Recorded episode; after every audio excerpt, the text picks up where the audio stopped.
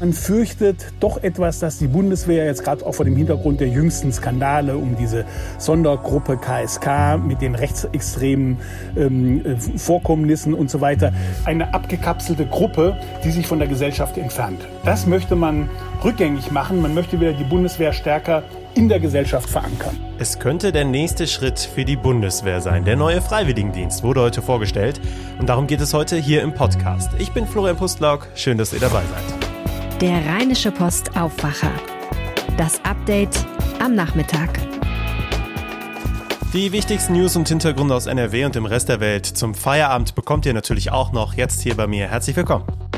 Ein Jahr für Deutschland. Das ist das Motto des neuen Freiwilligendienstes der Bundeswehr. Verteidigungsministerin Annegret Kamp-Karrenbauer hat diesen Dienst heute vorgestellt und darüber spreche ich jetzt mit Dr. Martin Kessler, der Leiter der Politikredaktion der Rheinischen Post. Guten Tag. Guten Tag, Herr Postlau. Es gibt ja schon seit Ende der Wehrpflicht 2011 einen Freiwilligendienst. Was ist denn jetzt der Unterschied zu dieser neuen Form?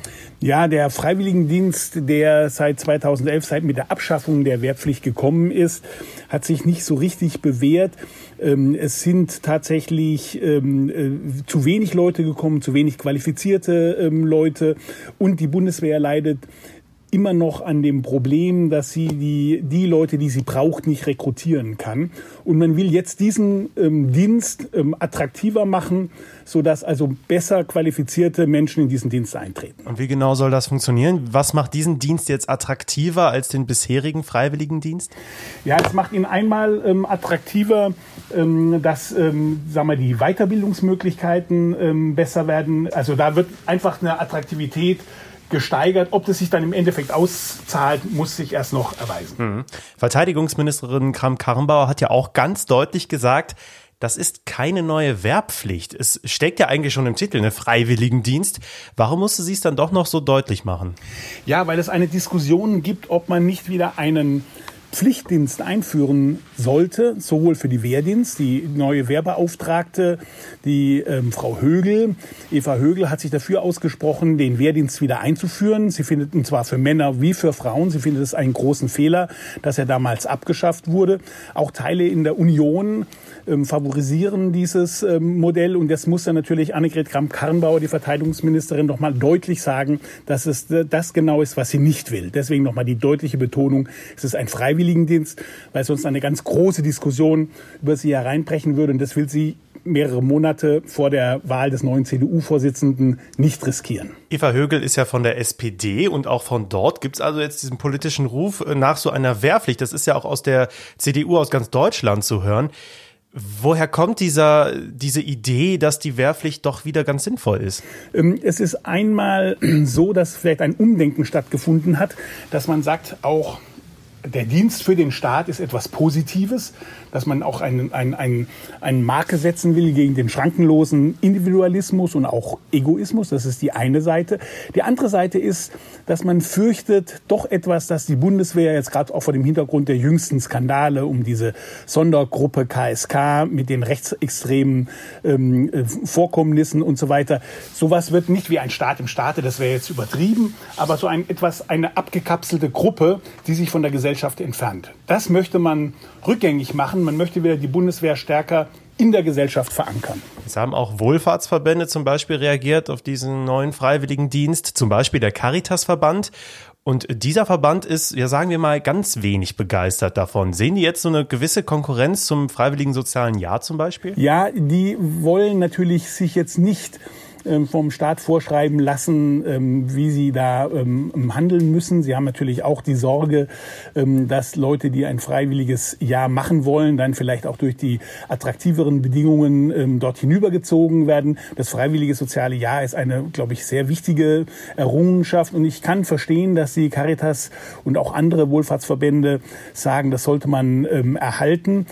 Es, man muss vielleicht tatsächlich sich die Frage stellen, ist es dann nicht sinnvoller, von der freiwilligen Möglichkeit, in den Pflichtdienst ähm, äh, zu gehen.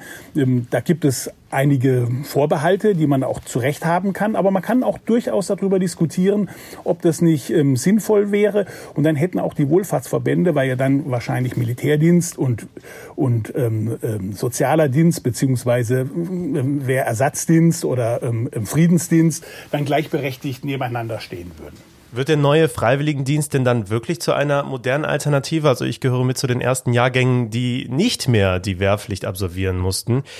Ist das jetzt einfach mal was Neues, um die Bundeswehr bei jungen Leuten wieder ins Gespräch zu bringen? Oder ist das am Ende einfach nur, ja, eine abgekapselte Version des bisherigen Dienstes? Was glauben Sie? Ja, ich denke, dass der große Durchbruch wird da nicht erfolgen, weil viele Menschen haben dann doch oder junge Leute haben dann vielleicht doch auch anderes im Sinne, also diejenigen, die eine soziale Ader haben oder diejenigen, die für ihren Staat was tun wollen oder diejenigen, die sagen, ich möchte auch ein Jahr lang ähm, mal das, ähm, das Militärische erlernen, weil ich finde es wichtig, dass die Demokratie verteidigt wird.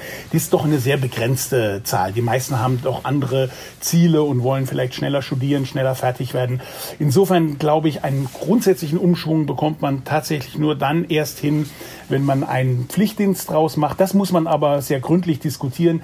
Ich habe auch ein bisschen den Eindruck, dass die Verteidigungsministerin, die ja auch gleichzeitig immer noch CDU-Vorsitzende ist, auch da einen Punkt setzen will. Das war ihr ein Herzensanliegen. Sie will nicht ganz diesen Vorsitz an einen jetzt ähm, neuen, einen der Kandidaten abgeben, ohne nicht auch etwas Bleibendes geschaffen zu haben. Das ist vielleicht auch ein Grund für diese Diskussion. Dr. Martin Kessler, vielen Dank. Ja, danke. Jetzt gibt's alle weiteren wichtigen Nachrichten pünktlich zum Feierabend, Stand 16 Uhr für euch. Sieben Männer müssen ins Gefängnis, weil sie eine 18-Jährige gemeinsam vergewaltigt haben. Das Freiburger Landgericht hat heute die Urteile im Prozess um die bundesweit diskutierte Tat verkündet. Im Oktober 2018 soll die junge Frau nach einer Party von der Gruppe in ein Gebüsch gezerrt worden sein. Weil sie offenbar unter Drogen stand, hätte sie sich nicht wehren können. Die Tat habe langfristig psychische Schäden hinterlassen. Die Angeklagten hatten größtenteils ausgesagt, dass der Sex einvernehmlich gewesen sei. Sieben von ihnen müssen bis zu fünfeinhalb Jahre in Haft. Weitere Angeklagte wurden wegen unterlassener Hilfeleistung verurteilt. Die Tat hatte große Diskussionen um Ausländerkriminalität ausgelöst. Die meisten Angeklagten waren Flüchtlinge. In fünf NRW-Städten sind Landeskriminalamt und Polizei heute gegen Clankriminalität vorgegangen. Inzwischen haben die Ermittler auch erste Details veröffentlicht. Vier Männer wurden festgenommen, ihnen wird erpresserischer Menschenraub, gefährliche Körperverletzung und Betrug vorgeworfen. Sie sollen einen niederländischen Autohändler zunächst betrogen und dann gewaltsam nach Solingen entführt haben. Dort wurden Gebäude heute Morgen durchsucht, genauso wie in Wuppertal, Düsseldorf, Essen und Bielefeld. Laut NRW-Innenminister Herbert Reul habe es vorab schon monatelange Ermittlungen gegeben. Die vier Männer zwischen 24 und 57 Jahren sollen zu einem kriminellen Familienclan gehören. Laut Reul soll NRW für solche Mitglieder zu einer No-Go-Area werden. Durch die Corona-Krise ist in den letzten Monaten ein politisches Streitthema ziemlich abgetaucht, und zwar der Brexit und die folgenden Verhandlungen. Noch gibt es nämlich kein Handelsabkommen zwischen der Europäischen Union und Großbritannien. Der EU-Unterhändler Michel Barnier ist derzeit eher pessimistisch, dass es eine Einigung gibt. Nach einer Verhandlungsrunde in London sei das Abkommen derzeit unwahrscheinlich. Großbritannien würde sich noch weigern, Klauseln für fairen Wettbewerb und ein ausgeglichenes Fischereiabkommen zu akzeptieren. Die EU hat sich zuletzt ja mit einem ganz anderen Thema beschäftigt, und zwar dem Corona-Rettungspaket. Inzwischen haben sich die Staatschefs der Mitgliedsländer geeinigt, allerdings hat das Europaparlament jetzt Zweifel geäußert. Der Fraktionschef der Europäischen Volkspartei Manfred Weber sagt, man sei derzeit nicht bereit, diese bittere Pille zu schlucken. Es sollte noch mehr Geld für Klimaschutz, Forschung, Gesundheit und auch Studenten geben. Auch andere große Fraktionen hatten sich ähnlich geäußert. Im September wird es im Parlament wohl um das Paket gehen. EU-Ratspräsident Charles Michel und auch Kommissionspräsidentin Ursula von der Leyen haben das Paket dagegen verteidigt. Die Einigung braucht allerdings die Zustimmung des Europaparlamentes und auch der Parlamente aller Mitgliedstaaten. Zu Beginn der letzten Woche wurde diskutiert, ob Mallorca zu einem Corona-Risikogebiet erklärt werden sollte. Hintergrund waren die ausufernden Partys am Ballermann ohne Mindestabstand und Mund-Nase-Bedeckung. Jetzt ist eine Familie nach dem Urlaub positiv auf das Coronavirus getestet worden, meldet die Stadt Cottbus. Die vierköpfige Familie sei am Sonntag über Nürnberg zurück nach Cottbus gekommen. Die Infektion sei bei einem Test aufgefallen, den ein Arbeitgeber routinemäßig veranlasst hatte. Symptome hätten alle vier nicht. Cottbus war eigentlich bereits seit Mitte April wieder zumindest offiziell Corona-frei. Wo und ob sich die Familie auf Mallorca angesteckt hat, ist bisher nicht bekannt. Zwei Jahre auf Bewährung wegen Beihilfe zum Mord in 5232 Fällen, so lautet die Strafe für einen ehemaligen SS-Wachmann. In Hamburg ist heute der Prozess zu Ende gegangen. Der heute 93-jährige Verurteilte hatte 1944 und 45 zur Wachmannschaft des Konzentrationslagers Stutthof bei Danzig gehört. Damals war er teilweise noch minderjährig. Deswegen wurde eine Jugendstrafe verhängt. Die Verteidiger hatten Freispruch gefordert. Die Richter allerdings sahen ausreichend Beweise für die Tat. Der ehemalige SS-Wachmann selbst hatte sich für das Verbrechen noch entschuldigt. Derartiges dürfe sich nie wiederholen. Er habe sich allerdings nicht freiwillig gemeldet, sondern sei zum Ende des Zweiten Weltkriegs abkommandiert worden. In Düsseldorf soll auf der Kö eine Statue aufgestellt werden. Dazu ist zumindest eine Petition gestartet worden. Es geht um Angela Die als Hexe von der Kö bekannt war. Spok war Anfang der Woche im Alter von 66 Jahren gestorben. Als Hexe verkleidet hatte sie sich mehr als 20 Jahre lang fast jeden Tag auf die Kö gestellt. Genau an ihrem Platz zwischen Köcenter und Bürgersteig entlang der Einkaufsmeile wünscht sich die Initiatorin der Petition eine Statue. Spok sei eine Düsseldorfer Institution gewesen. Ihr Tod hatte eine große Anteilnahme ausgelöst. Über 300 Unterstützer haben bislang die Online-Petition unterschrieben. Damit Düsseldorfs Oberbürgermeister Thomas Geisel sich offiziell damit auseinandersetzen muss, müssten es 3600 werden. Morgen jährt sich zum zehnten Mal die Katastrophe auf der Duisburger Love Parade. Am 24. Juli 2010 war es auf dem Veranstaltungsgelände zu einer Massenpanik gekommen. 21 junge Menschen kamen im Gedränge ums Leben, viele hundert wurden teils schwer verletzt. Die Schuldfrage bleibt größtenteils offen. Ein Prozess wurde zuletzt ohne Urteil beendet. Zum Jahrestag der Katastrophe findet ihr zahlreiche Berichte auf RP Online.